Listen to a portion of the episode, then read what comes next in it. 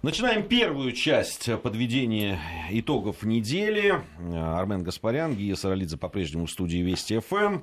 А подводить итоги сегодня мы будем с Павлом Светенковым. Павел, приветствуем вас. Добрый день. Приветствуем. Я, прежде чем перейти, там очень много интересных международных событий, я все-таки вот на что обратил бы внимание. Особенно э, людей, которые угу. живут в интернете и склонны там быть э, такими оппозиционными, что ли, иногда, э, потрясла словесная дуэль высочайшего класса между Ксенией Собчак и Навальным. Ну, ты закавычь только высочайшего класса, потому что люди на слух же... Ну, а что там было? На, на лазерных мечах сражались? Что ну, происходило? По почти. Там вопрос возник о том, ну, это было громко названо чуть ли не какой-то пред предвыборный, да, там... Слушай, ну там, там было прекрасно все, начиная от того, что либералы исповедуют левые взгляды, там Мизанс на том свете, наверное, вращался как маятник. Не заканчивая а тем... Кто, кто, кто из двух э, собеседников либерал? Э, просьба уточнить. Неважно. В данном случае ну, Потому что либерализм, если в классическом смысле, это все-таки определенный, определенная совокупность взглядов. Кто либерал? Ксения Собчак? Э, ну, видимо, Собчак считает, что Навальный. Вопрос там был о том, Ксения Собчак задала вопрос Навальному, сколько надо тратить на здравоохранение и образование. Потому что тот сказал, что у меня в, программе, она говорит, ну у вас в программе хоть вы хоть знаете, сколько надо тратить, но вы же вот говорите, что мало тратится. Э, и, и говорите в своих выступлениях и везде, что надо тратить в два раза больше. А вы знаете, сколько тратится сейчас? Э, выяснилось, что, оказывается, Навальный не знает, сколько тратится сейчас, не знает, сколько тратится в Соединенных Штатах Америки, ну и так далее. В общем, это было настолько позорно, что э, именно в таких выражениях даже такие, ну, совсем э, э, люди, которые ну, благоволят да, этому человеку, им пришлось признать, что это было ужасно. Я вот в, некоторых случаях жалею, что Навального так мало слышат люди. Может быть, вот весь этот флер, который иногда существует, особенно у людей молодых и неокрепших, э, вот, э, может быть, этот флер слетел тогда и увидели бы, насколько это пустая э, личность, абсолютно наполненная только амбициями и пытаешься манипулировать людьми вот с помощью вот этих новых каких-то, да не столь уже и новых, на самом деле, технологий. Ну, понимаете, любой политик э, желает власти, и в этом смысле он, естественно, амбициозен. Любой политик отчасти манипулирует людьми, потому что он убеждает их голосовать именно за себя, а не со своего весь, конкурента. Весь вопрос э, в его, так сказать, бэкграунде. Понимаете? То, что стоит кроме желания манипулировать. То, что кроме... вы сейчас говорите, это классические аргументы против демократического строя вообще, потому что обычно такие аргументы приводят последовательные монархии монархисты, которые говорят, что вот есть император, который чужд амбициям, потому что он уже император, он чужд манипулированию, потому что он как бы рожден на престоле, и он только будет работать на государство. Это стандартная, на самом деле, часть не стандартных со, не монархических не аргументов. Не совсем так. Не совсем так. А, все-таки а, да, Пускай это будет частью манипуляции, пускай будет это частью там, э, желания. Понятно, что каждый политик, в общем, человек амбициозный, чего уж там говорить.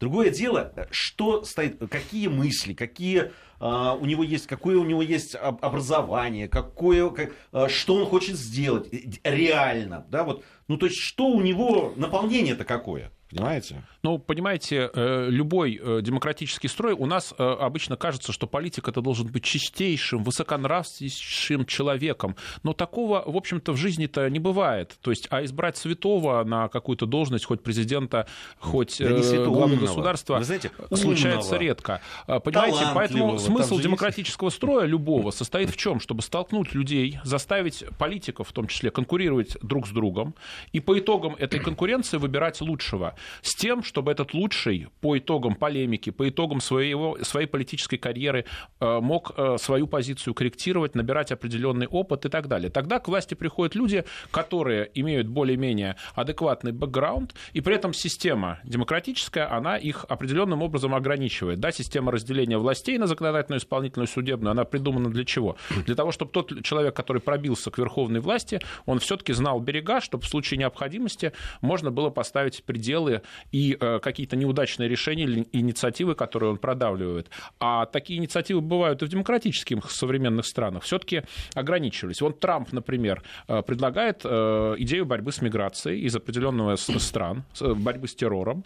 Да, он запрещает с помощью своих указов миграцию из определенных стран Ближнего Востока, и суды в США отменяют его указы. И Трамп вынужден эти свои указы редактировать, редактировать каждый раз, чтобы привести их в соответствие с э, американской э, законодательной системой. Понимаете, то есть, э, хотя большинство американцев эти меры одобряют, все-таки сама система политическая заставляет его корректировать свою позицию. Видите?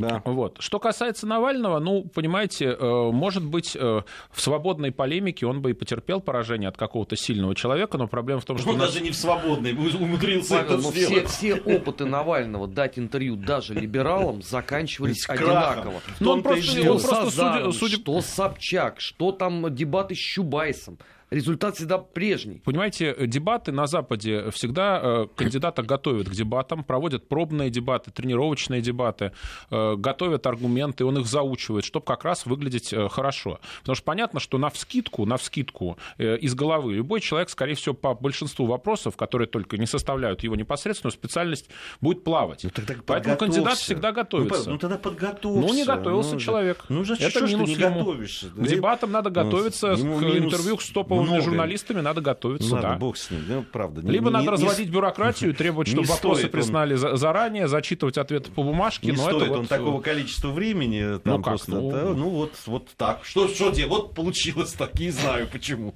так получилось. Давайте к серьезным вещам. А, в выборы в парламент Великобритании состоялся, мы анонс э, с Арменом делали, э, говорили по поводу того, что Кстати, чего... одно из наших предсказаний сбылось, во всем виноваты русские хакеры. Наконец-то, наконец-то. А в чем они виноваты? В том, что в победе, э, в успехе относительном либористов, наверное, виноваты. Ну, э, удивительным образом люди, которые стоят э, во власти в Великобритании, за последние да, там, пару лет э, расставляют себе грабли и на них наступают. Да? Сначала это Кэмерон сделал, когда Брекзит придумал весь этот, э, да, и потерял власть, и вылетел из политики со, с треском. Сейчас Мэй примерно то же самое сделала. То есть она инициировала в выборы в парламент, внеочередные почему-то решив, что она укрепит таким образом перед да, всеми процедурами болезненными, видимо, э, в, да, там, э, по выходу из Евросоюза. Там понятно, что ничего по-хорошему не произойдет. Там очень серьезное противоречие. Решила укрепить свои позиции в парламенте и точно так же наступила на эти же грабы, что и Кэмерон. Но, правда, не совсем вылетела пока из политики, но сильно ухудшила эти позиции. А, что происходит у них в, вообще в политике в британской? Вы знаете, во-первых, ощущение, что все-таки элита британская, хотя она очень качественная, эффективная, они все-таки немножко высокомеренные, самонадеянные и не до конца иногда просчитывают ситуацию. В случае с Кэмероном, ну, понимаете, до того, как провести референдум по Брекситу, Кэмерон провел два референдума, как известно. Первый референдум это по инициативе его младших партнеров а, по тогдашней правящей коалиции либерал-демократов об изменении избирательной системы Британии. Э, консерваторы не хотели, чтобы система менялась, тем не менее провели этот референдум и выиграли его. То есть возобладала их точка зрения. Следующий референдум, который провел Кэмерон, это референдум о независимости Шотландии. Тоже говорилось, что если шотландцы голосуют за независимость, значит Шотландия становится отдельным государством. Тоже э, консерваторы его выиграли в том смысле, что шотландцы высказались против независимости. Соответственно, э, референдум по Европе, по членству Британии в Европе задумывался Кэмероном как, в каком контексте, что, э, конечно, конечно, Британия проголосует за то, чтобы остаться, но при этом под этот референдум э, Кэмерон планировал из европейцев выбить максимум уступок. Ему, конечно, много не дали, кое-что дали, но выяснилось, что на референдуме народ высказался иначе, отчасти потому, что, видимо, действительно был какой-то глубинный раскол э, внутри самой британской элиты по вопросу сохранения членства во все более прогерманской Европе. И э, часть, видимо, политических кругов все-таки поддерживала выход. Э, желтые газеты даже распространяли сплетни о том, что будто бы сама королева за выход Британии из ЕС. Естественно, официально Букингемский дворец ничего подобного не подтверждает. Но, тем не менее, тут вот Кэмерон споткнулся, не досчитал до конца конца варианты. Что касается Терезы Мэй, понимаете, она смотрела на опросы общественного мнения. Опросы общественного мнения были для консерваторов просто-напросто блестящие. То есть там преимущество э, отрыв от либералов, ой, прошу прощения, от либористов, э, от главной оппозиционной партии составлял 15%, 11%, иногда даже 20%. То есть э, с учетом очень краткосрочной избирательной кампании в Британии, она примерно месяц, это сулило победу с разгромным счетом. Спорили только, будет ли это разгромная победа или это будет просто победа. Но понадеявшись на результаты опроса, Тереза Мэй э, из рук вон плохо провела избирательную кампанию. Э, похоже, она просто расслабилась. Она решила, что победа у нее в кармане, что трудиться не надо. И а... это после Трампа? Вот я бы после Трампа и после тех социологических опросов, которые а, там были, я бы, я, я бы вообще не, я бы не расслаблялся. Это не после Трампа, это скорее после Макрона. То есть после того, как во Франции все-таки победил мейнстримный кандидат, э, э, значит, э, европейские элиты решили, что Трамп это такая американская аномалия, а у себя в Европе они все держат под контролем. А, и кроме того, лидер либористов Корбин, которого объявили заранее неизбираемым, которого объявили слишком левым, слишком несистемным, он сконцентрировался, понял, что ему нечего терять, он провел очень хорошую избирательную кампанию, он поддел по нескольким параметрам консерваторов, в том числе по параметрам социальным. Выяснилось, что у них слишком антисоциальная программа. То есть ему, удало, ему удалось загнать консерваторов в комфортную нишу. У консерваторов со времен Тэтчер репутация таких бессердечных, холодных людей, которые э, радостно режут социальные расходы. Вот Тэтчер создала им эту репутацию, время от времени почему, эта репутация включается. А Мэй совсем недавно, они, э, и это тоже, э, знаете, это надо очень серьезно э, в, себя верить, вот так, без, безгранично, что перед выборами этими самыми они взяли и, и начали протаскивать закон по поводу того, что пенсионеры должны отвечать там да, да, да, да, своим да. жильем в, за, за, социальную, за помощь. социальную помощь и так далее. Что вообще по английским, по, по британским меркам это просто, я так не дело знаю. в том, что выборы-то были объявлены неожиданно. Предыдущие состоялись в 2015 2015 ну, году. Же их Срок полномочий парламента 5 э, лет. То есть у Мэй было э, еще 3 года.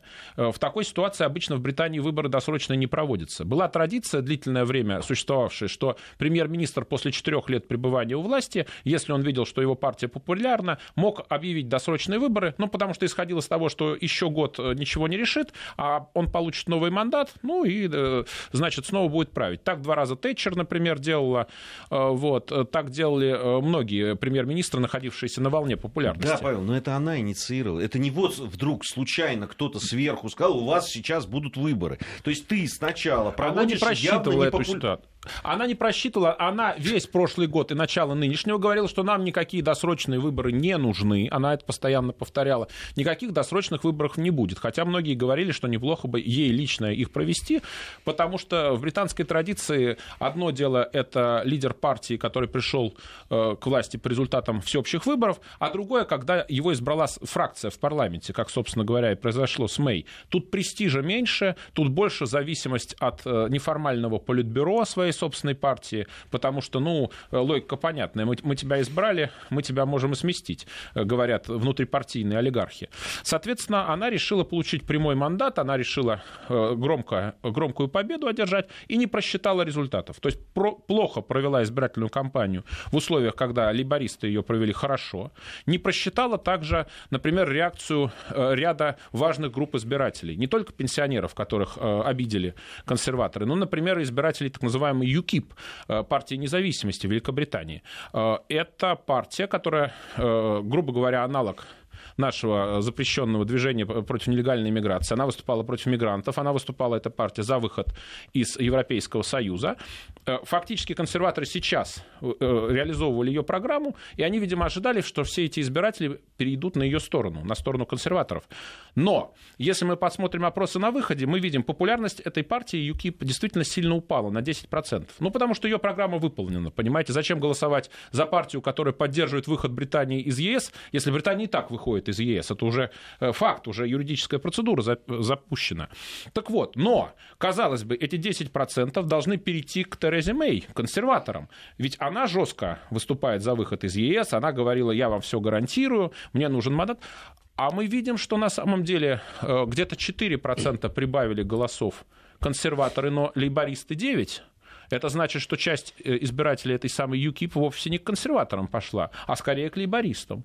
Понимаете, она и это не просчитала. Но за лейбористов еще... Хорошо, а что она тогда считала? Вот, и, вот, вот я... на что был расчет? Вот пока мы все видим ее просчет. Вы а знаете, на что? Вы знаете, многие э, говорили о том э, в середине прошлого года, когда произошла смена британского премьер-министра, что Тереза Мэй это аналог Хиллари Клинтон, и что она во многом приходит потому в расчете на то, что в США придет к власти Хиллари Клинтон. А Борис Джонсон, который стал министром иностранных дел, рассматривался как аналог Дональда Трампа. Дескать, хитрые э, англичане, они вот разложили все яйца по разным корзинам, то есть в зависимости, кто бы ни победил, все равно у них есть свой Трамп и своя Хиллари. Э, но э, Тереза Мэй, она совершила ту же ошибку, что и Хиллари Клинтон, она решила, что можно победить, используя чисто аппаратные методы, используя свое, свое преимущество как аппаратного игрока, свои позиции в элитах и плюя на избирателей. А избиратели за это наказывают. Они наказали Хиллари Клинтон, как мы видели, как она не старалась, э, и они э, наказали, в сущности, наказали и Терезу Мэй сейчас. Ну, на самом деле, там Тереза Мэй осталась премьер-министром. Ну, очень... Э, но для Гораздо этого... в худшей ситуации. Ну, там, да, да. Дело в том, Потому что консерваторы должны вынуждены объединиться с ирландскими юнионистами. Да, Причем вряд, вряд ли юнионисты войдут в правительство. Это будет, скорее всего, вне, вне, внеправительственная поддержка. Но дело в том, что юнионисты в очень, э, э, с одной стороны, они выступают за Брекзит, угу. да, и этим близки к консерваторам. С другой стороны, они выступают за мягкий Брексит. Они не хотят закрытия границ, они не хотят да, там, с, с Ирландией, э, с Республикой Ирландия. Они, ну, в общем, там очень много. И сейчас все свои э, переговоры по Брекзиту угу. Тереза Мэй вынуждена будет делать с оглядкой на мнение Э, ирландских юнионистов. Вот это небольшой партии с 10 мандатами да. в палате То есть общин. она все время, ей, потому что как только, если они чем-то реально будут недовольны, ей, ей, э, то, то она может просто потерять опять это Британск... В британской традиции это называется подвешенный парламент, то есть когда есть правительство меньшинства. Причем за ноги. Вот, ну да, за ноги. И когда правительству каждое отдельное решение приходится проводить всерьез через парламент, проталкивать, и всегда существует опасность, что решение не пройдет. Почему? Потому что даже, представим, вот некое решение Тереза Мэй его предложила, э, допустим, даже все юнионисты за, их 10 всего человек. А представим, что несколько консерваторов, а такие случаи в истории бывали, против. И э, в таком случае может быть потеряно большинство в парламенте. То есть у нее же даже с юнионистами 328 голосов, если мне память не изменяет, из 650. То есть всего на три голоса больше, чем вот как бы медианный уровень средний. То есть, и, то есть а, несколько депутатов консерваторов консерваторов, даже не, не юнионистов, которые проголосуют против того или иного решения правительства. А такое очень часто случается, а потому что бывает. у них дисциплина не такая железная. Нет, дисциплина там железная, потому что э, премьер-министр может пугать досрочными выборами, когда э, у консерваторов... Да они, если а еще досрочный выбор вообще подвеш... могут вообще все Извините, проиграть. подвешенный парламент означает очень высокую вероятность досрочных выборов.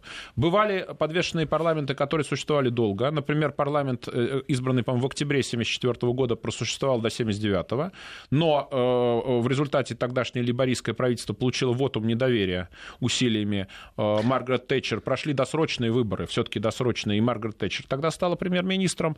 Но бывали случаи, когда э, подвешенный парламент существовал очень очень недолго. Например, э, тот же самый 74 год, который я сейчас вспомнил, в начале этого года прошли выборы, получился подвешенный парламент и очень слабое лейбористское большинство. Пришел э, Гарольд Вильсон, лейборист, к власти, и уже через полгода пришлось досрочные выборы проводить, потому что выяснилось, что власть правительства настолько слаба, что Это оно просто не вот, может удержаться. Вот, вот я уцеплюсь за последнюю фразу по поводу слаба. Действительно, подвешенный парламент, да, ведь Тереза Мэй не просто так проводила все-таки э, эти выборы. Мы уже вначале сказали и согласились с тем, что ей нужен был более серьезный перевес в парламенте, потому что, да, Brexit, потому что выход, э, э, переговоры, тяжелые переговоры по Брекзиту ей нужен. Так в итоге, что мы mm-hmm. имеем? Она получила еще подвешенный парламент, если там хоть небольшое, но было преимущество, она получила то, что теперь все время надо оглядываться на ирландских юнионистов, а эти ребята это тяжелые пассажиры весьма. Так и при этом еще все время э, вот эта дилемма, да, э, э, будут досрочные парламентские выборы или нет. И это все в условиях того, что им надо вести переговоры по выходу из Европейского Союза. То есть ну, ну, теперь э, следующая точка, то есть, возможно... Настолько слабая позиция. Да, да. Теперь следующая точка досрочных выборов, это если они все-таки заключат соглашение о Брексите, значит, его придется через парламент проводить, ратифицировать. Значит, вот э, следующая возможность объявить парла... Э, правительству вотум недоверия, и значит, вот следующая возможность, собственно говоря, для досрочных выборов. И поскольку, согласно законодательству Европейского Союза, на переговоры о выходе дается два года, вот не больше двух лет у Терезы Мэй, видимо, то есть ей сейчас придется вести эти переговоры в очень жесткой ситуации, потому что европейцы давят очень сильно. Ну, конечно, они просто они просто издеваются. Сейчас. Да, да, конечно. Да, да. Они, для них просто это мед. Потому что э, брит... Лукум, британские власти заявляли жестко, что Брексит да. значит Брексит, выходим, да. значит выходим, выходим жестко, э, жестко отстаивая свои интересы. Сейчас Ангела Меркель и все остальные европейские лидеры говорят, давайте, давайте, мы за жесткий выход, скорее, скорее, на выход, да с вещами, собирайте манатки, да, да, давайте, да. давайте. Вы же, вы же об этом говорили постоянно весь последний, весь последний год. Да, да, вы на это подписались, пожалуйста, пожалуйста. То есть э, это, с одной стороны, ирония, а с другой стороны, европейцы вынуждены это делать, потому что если выяснится, что Британия выйдет, получив максимум преимуществ, получив фактически доступ к европейскому рынку, то тогда куча стран внутри самого ЕС скажет, о, какой хороший вариант. Поэтому Пошли-ка мы все. И Германия, и европейские власти, они заинтересованы в том, чтобы внутренняя оппозиция евроскептикам, тем странам, которые говорят, что надо бы и нам провести аналогичный британскому референдуму, чтобы показать, что вот э, что бывает с теми, кто ослушался. То есть э, э, непослушные дети, внесенные в антисписок Санта-Клауса, они будут наказаны и подарков не получат. Вот, собственно, позиция германских властей и общеевропейских. Ну а как теперь мы выходить из этой непростой ситуации все английского посмешища? Вы знаете, ей будет очень, конечно, сложно, потому что я думаю, что теперь, конечно же, внутри партии будет поставлен ей вопрос о доверии как лидеру. Потому что, да, она, скорее всего, сохранит сейчас пост премьер-министра, потому что она лидер консервативной партии. Консервативная партия имеет самую крупную фракцию. Она обгнала э, либористов, хотя либористы улучшили свой результат, а консерваторы ухудшили. Но внутрипартийные выборы, э, естественно, будут для нее очень тяжелыми, потому что возникнет вопрос, извините, а давайте мы поставим более эффективную эффективного премьер-министра, который не будет проигрывать выборы, которые начинаются э, с 15% перевеса над оппозицией, над лейбористами, а заканчиваются всего лишь 2% э, перевесом.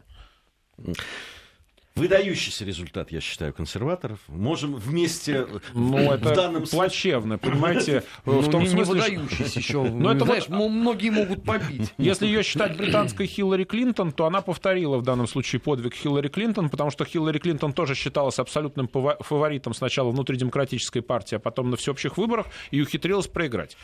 Э, сейчас у нас время новостей, затем будем э, продолжим, вернемся в студию, продолжим подводить итоги недели. Напомню, что сегодня гость студии Павел Светенков, политолог.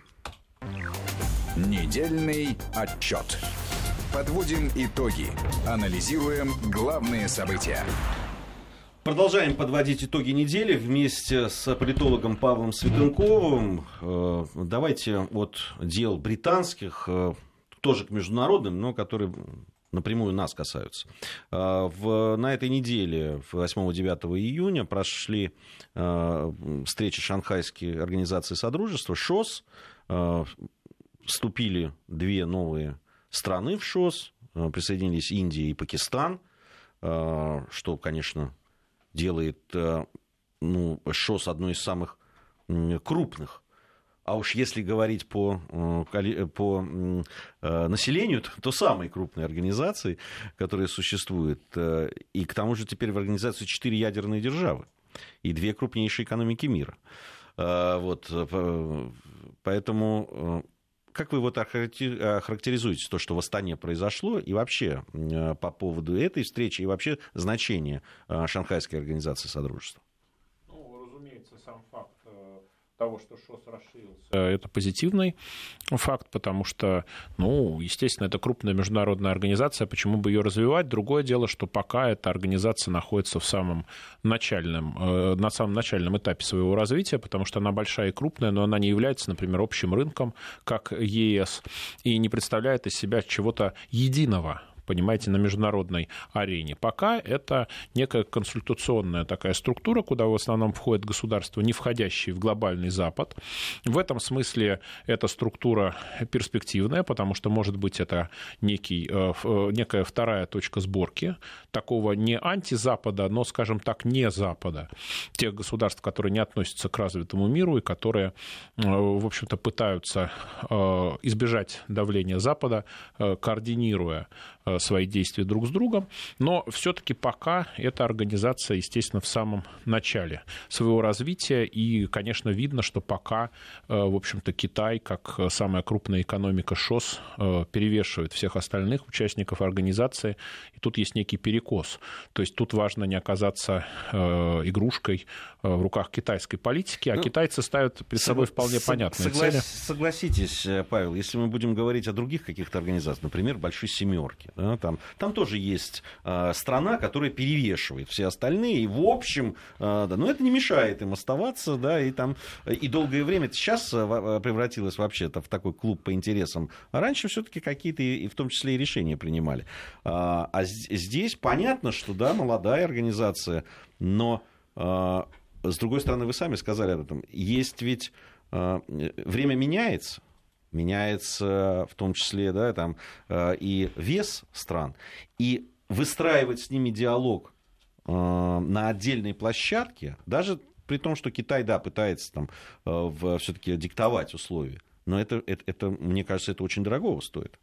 Ну, конечно, как э, структура, где можно э, координировать свои интересы, беседовать э, с такими крупными мировыми силами, как Китай и Индия, она, в общем, дорогого стоит с дипломатической точки зрения, конечно, не следует недооценивать, это важная структура, но просто ее постепенно надо превращать во что-то наполненное содержанием, потому что пока, естественно, ну, это не производит впечатления ни экономического союза, естественно, ни военно-политического блока, то есть пока вот я говорю, это просто некий центр консолидации не западных государств, которые недовольны тем мировым порядком, который пытаются навязать э, США и их союзники, развитые страны. В этом смысле ШОС — это с дипломатической точки зрения некий аргумент, но понятно, что э, даже с точки зрения структуры ШОС э, видно, что у его членов есть очень серьезные противоречия. Ну, например, у нас в этот самый ШОС входят Индия и Китай, ой, вернее, Индия и Пакистан. Вошли, это, вошли да, новые это две э, страны, которые много десятилетий находятся в состоянии тяжелого конфликта,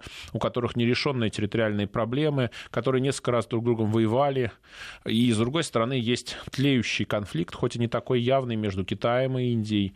И Китай в этой, в этой связи союзник э, Пакистана. Во всяком случае, считается, что между ними существует очень тесная координация. То есть, понимаете, это, эти обстоятельства тоже ослабляют ШОСТ, потому что между его крупными членами нет единого мнения, во всяком случае, пока, и есть очень серьезные разногласия. Это мешает говорить на международной арене единым голосом. Ну, единственный способ, который я знаю для того, чтобы преодолеть какие-то разногласия, это садиться и разговаривать.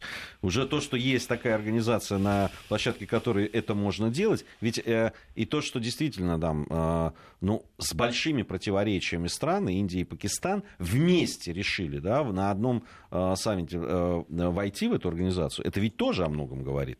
Э, значит, а, они понимают, и, и, видимо, желание одной страны присоединиться к ШОС подталкивало желание другой сделать то же самое. Ну, давай здесь справедливости ради надо тоже сказать, что разговор о том, что они присоединятся к ШОС, он шел еще несколько лет назад. Да, конечно. И ну, Пакистан ровно по этому поводу ты стал торопиться, да, потому конечно, что я не хотелось быть ровным счетом номером два в этой связи. В том-то и дело, я про это именно и говорю. Значит, а, значит это не просто, это не просто, значит, для чего-то это нужно. И э, принимают страны решение туда вступить. Тем более, я говорю, что да, с, у, у которых э, подобные противоречия. И, и, и действительно, да, там э, Индия, у которой действительно, и мы по недавним еще э, событиям видели, что Индия там отказалась участвовать в определенных там международных каких-то переговорах, там, потому что были ну, такие трения с китайской стороной. А здесь вот она вступает. Значит, это нужно. И, э, на ваш взгляд, ну, э, э, понятно, слаб, о минусах вы сказали, о плюсах, ну, там, что это площадка для переговоров и так далее. Но во что это может вырасти, действительно? Есть ли у нее потенциал для того, чтобы... Я про военный союз как-то мне, мне кажется, это не, не совсем правильно, особенно учитывая, что там Индия и Пакистан, и Индия и Китай. Вот. А вот по поводу экономического. Ну, экономический союз возможен, но тут опять-таки вопрос э, в том, чтобы учесть интересы всех участников э, ШОС, э, потому что некоторые из них участвуют в собственных экономических союзах или проектах. Ну, например, Россия, Казахстан, Белоруссия, они у нас входят в Евразийское экономическое значит, сообщество. То есть Китай имеет всякого рода торговые соглашения. Ну, например, с АСИАН имеет соглашение и множество других. То есть у каждого есть своя экономическая игра, каждый тянет одеяло на себя, и тут важно для России, ну, потому что мы смотрим прежде всего с точки зрения интересов нашей страны, не стать э, какой-то сырьевой колонией на данный момент Китая, потому что уж э, в нашей торговле с Китаем, например, есть очень очевидный перекос в сторону торговли сырьем, нефтью, мы лес туда гоним и тому подобное. То есть важно не стать э, сырьевой периферией, на этот раз э, Юго-Восточной Азии, Китая. Ну, Индия пока от нас далеко географически, у, них, у нас таких вот больших экономических связей все-таки пока еще нет, но тем не менее. То есть тут э, важно использовать эту структуру, если есть такая возможность, для развития нашей собственной экономики, прежде всего Дальнего Востока, потому что, конечно, не хотелось бы, если бы мы просто увязли и превратились в периферию, в данном случае Китая. Но э, вот по поводу экономи- экономики, не просто так я спросил. Э, как раз Индия отказалась от встреч, которые были посвящены, посвящены экономическим э, э, таким планам большим, грандиозным Китая да, вот этот великий шелковый путь, новый шелковый путь, причем это не один путь же, там три э, целых, э, и сейчас они разрабатываются и так далее. Это, это Э, действительно такой грандиозный, э, грандиозный и очень амбициозные планы Китая, в которые могут быть интересны всем участникам, и ШОС как раз в том числе. Ну, честно говоря, тут не факт. Дело в том, что для китайской геополитики, для их стратегического мышления характерен страх перед окружением Китая. То есть, дескать, все окружающие Китай страны вдруг станут союзниками США, прежде всего, и э, будет такое кольцо вокруг Китая, удавка. И поэтому они стремятся всеми силами это кольцо раздвинуть, поскольку США в данный момент господствуют на море, их флот, естественно, китайский превосходит, а у Китая пока нет авианосцев, они, они их только только э, пытаются строить. Соответственно, они пытаются пробить э, сухопутный путь в Европу. Почему в Европу? Потому что у нас в мире существует три э, крупнейших экономических центра сейчас. Это Соединенные Штаты, это Европейский Союз и Китай.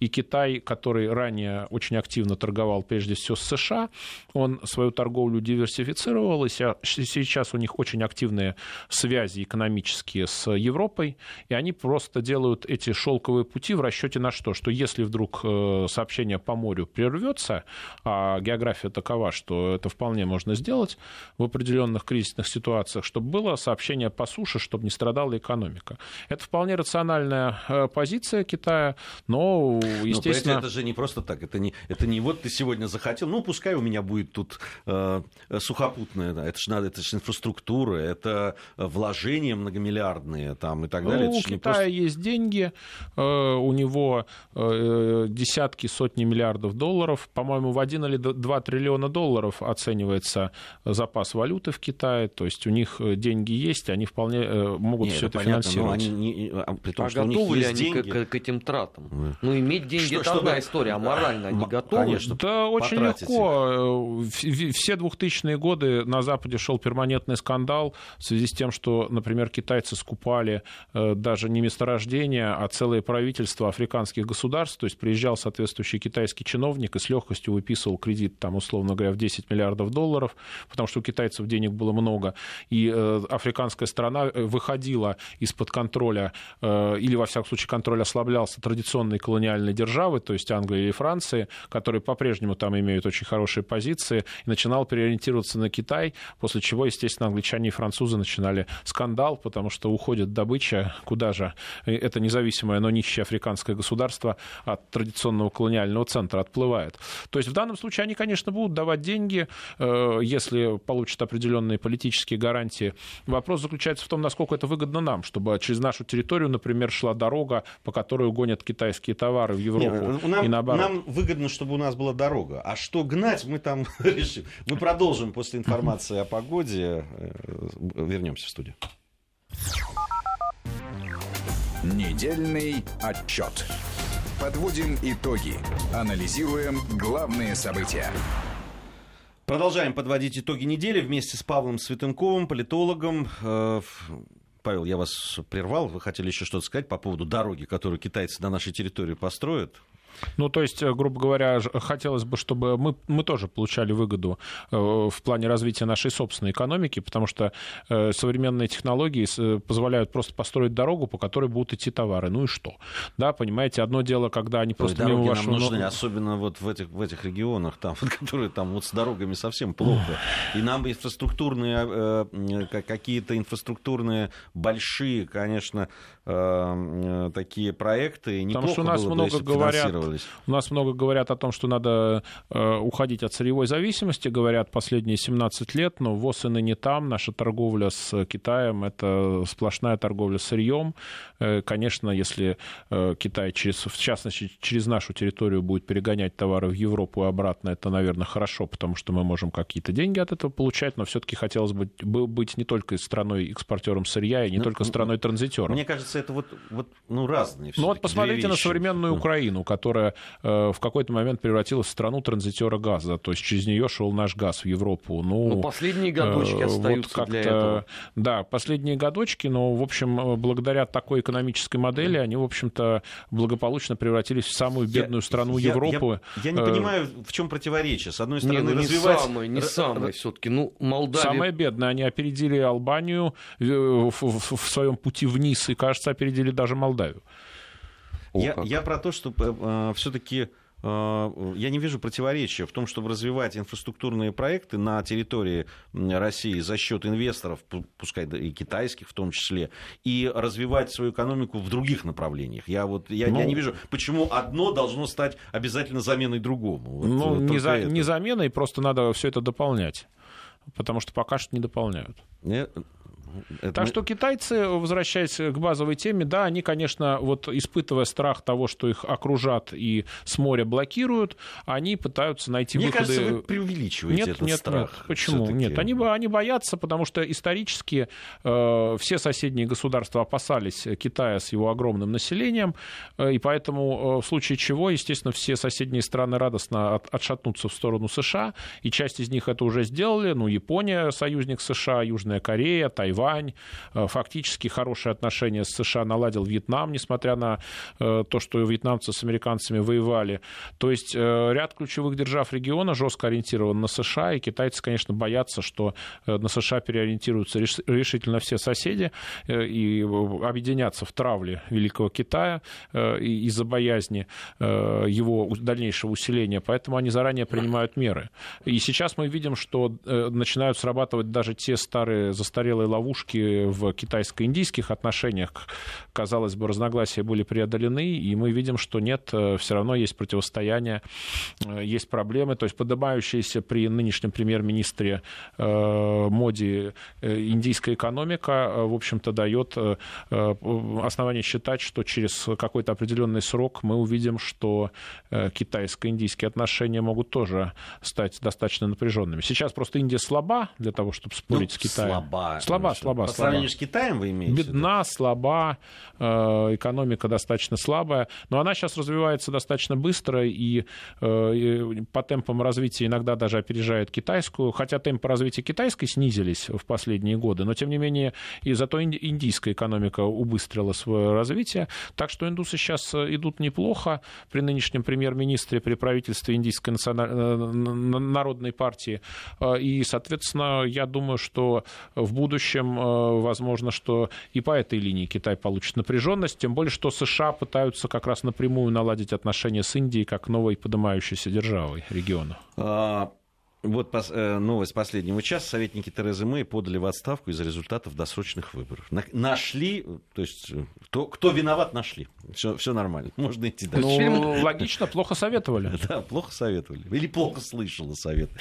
А, еще одна новость. Э, сегодня много о ней пишут. Президент Болгарии Румен Радов заявил, что готов поддержать снятие антироссийских санкций, но пояснил при этом, что сам, к сожалению, не может запустить этот процесс да, а, да, увы. увы. К, к сожалению, во многих э, европейских странах небольших сейчас возобладала такая тенденция. Многие из них являются парламентскими республиками, но при этом, э, то есть вся власть принадлежит правительству, но зачастую президент избирается всенародно. Сейчас очень часто встречается такая система, и поэтому этот президент может, э, получается следующим, следующая схема. Правительство проводит жестко про европейский, прозападный курс, э, вводит санкции, а президент говорит, ребята, русские, Россия, братушки, деньги давай, мы фактически ваши сторонники, давайте, давайте денег, несите.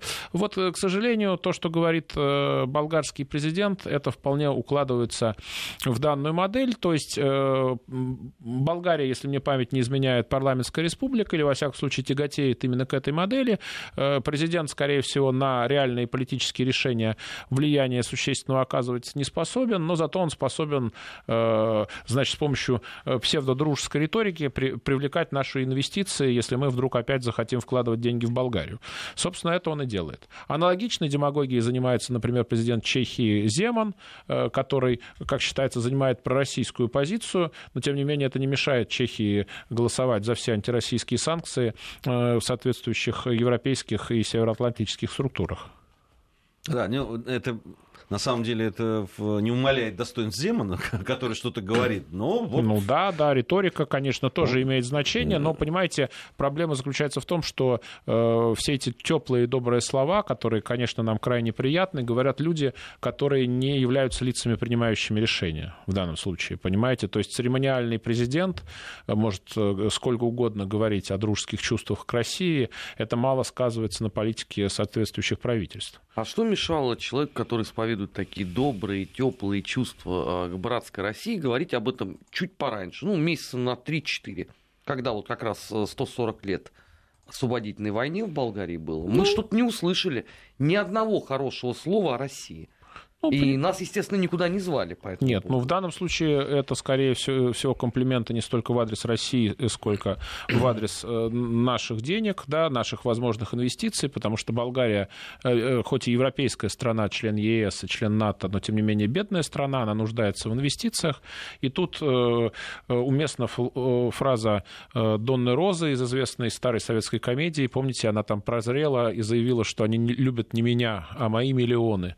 То есть в данном случае э, Болгария просто пытается наладить отношения с Россией с помощью такой риторики и, видимо, просто привлечь э, те или иные финансовые вложения. Потому что та роль, которую Болгария играла в рамках СЭФ, Совета экономической взаимопомощи в советские времена, она подразумевала, что Болгария это курорт.